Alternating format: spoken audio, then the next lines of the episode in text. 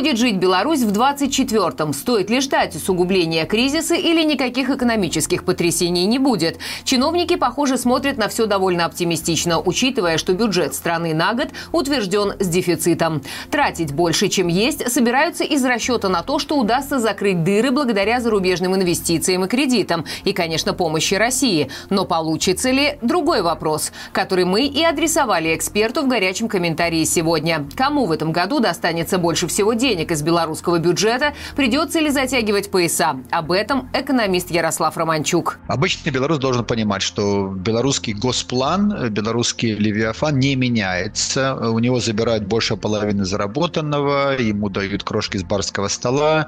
Главными выгодополучателями являются структуры коммерческие, приближенные к ЗАО «Семья», которые традиционно э, расходуют порядка там э, на госзакупках порядка 7-8 миллиардов долларов, государственные инвестиции и полугосударственные инвестиции около 10 миллиардов долларов. На этих потоках они, безусловно, зарабатывают откатами порядка 20-25%.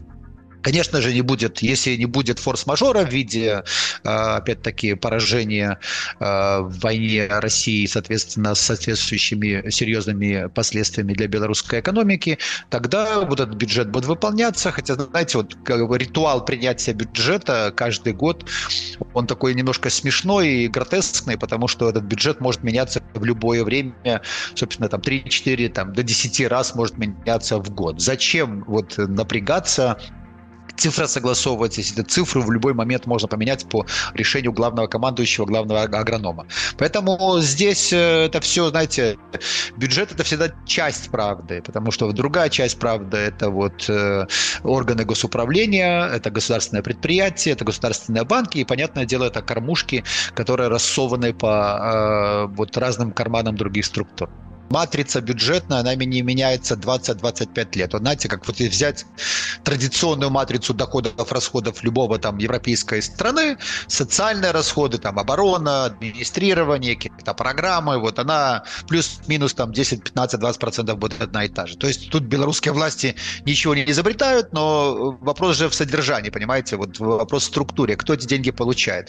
Пенсионеры получают свое, получают, потому что для Лукашенко это как бы э, поддержка поддержка, да, то есть он должен какие-то там свои якоря финансировать для того, чтобы сказали, что он действительно хороший хозяин. Силовики получают, получают, там органы безопасности получают контрольно, получают. То есть это вот все те, которые являются церберами шлагбаумы, получают, те, которые являются паствой, получают, и, конечно, госпредприятие тоже там свою какую-то нишу выбивает. То есть покуда есть рука дающего, рука дающего это не столько Лукашенко, сколько Кремль, который опять-таки вот свои сети значит, влечет Беларусь, оно все так и вертится. Образование, никаких там прорывов нету. Здравоохранение, все мы видим, что происходит в здравоохранении. Э, инфраструктурные проекты, что-то там, какие-то дороги будут латать, строить, потому что других источников нету. То есть, знаете, вот я занимаюсь бюджетной политикой лет уже 25, вот, и э, плюс-минус, понимаете, эти вот доли процента ВВП расходов, они ни о каких принципиальных вещах не э, указывают. Всегда, если есть какие-то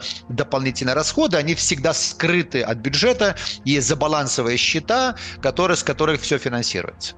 Лучше всего показывает это государственная пропаганда, особенно если выбрать фон, например, там вою, воюющая Африка, голодающая там какая-нибудь Азия. То есть, если вы четко подбираете сравнение, контекст, значит, да, получается, ой, боже мой, как хорошо, что у нас мир. И вот заметьте, как Лукашенко опять-таки эту тему мира начинает муссировать.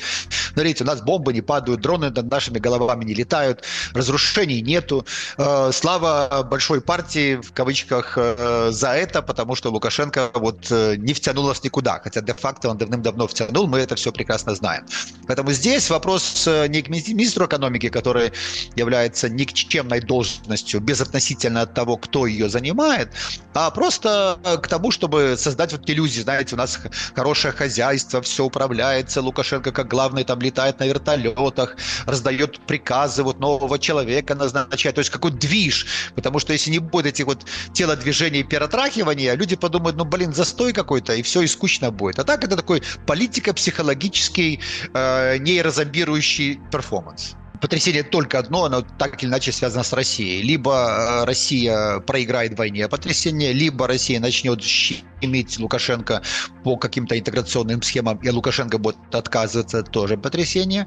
Э, либо там Россия, например, начнет требовать отдачу долга, так тоже потрясение. Вот других каких-то особых, там, или, например, откажется покупать белорусские товары, потому что, знаете, когда вот вся производственная база заточена только под Россию, и вот что-нибудь из России, и э, тогда это все летит там терроры.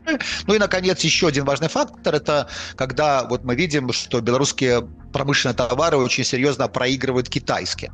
Если китайская экспансия на российский рынок будет очень серьезной, активной, динамичной, тогда вот белорусские склады будут ломиться, и белорусские финансовые, финансы будут петь романсы, как говорят, как говорят, и тогда действительно может случиться недовыполнение бюджета, но у Лукашенко есть какой ресурс. Он э, может включить денежно-печатный станок, он может еще попросить у того же Китая в долг, то есть э, год э, вот этот не предвещает никаких катаклизмов. Следим за событиями в Беларуси каждый день, не только в видео, но и в текстовом формате на нашем сайте malanka.media. Читать нас без VPN можно в Яндекс.Дзене, а также в нашем приложении. Все ссылки в описании.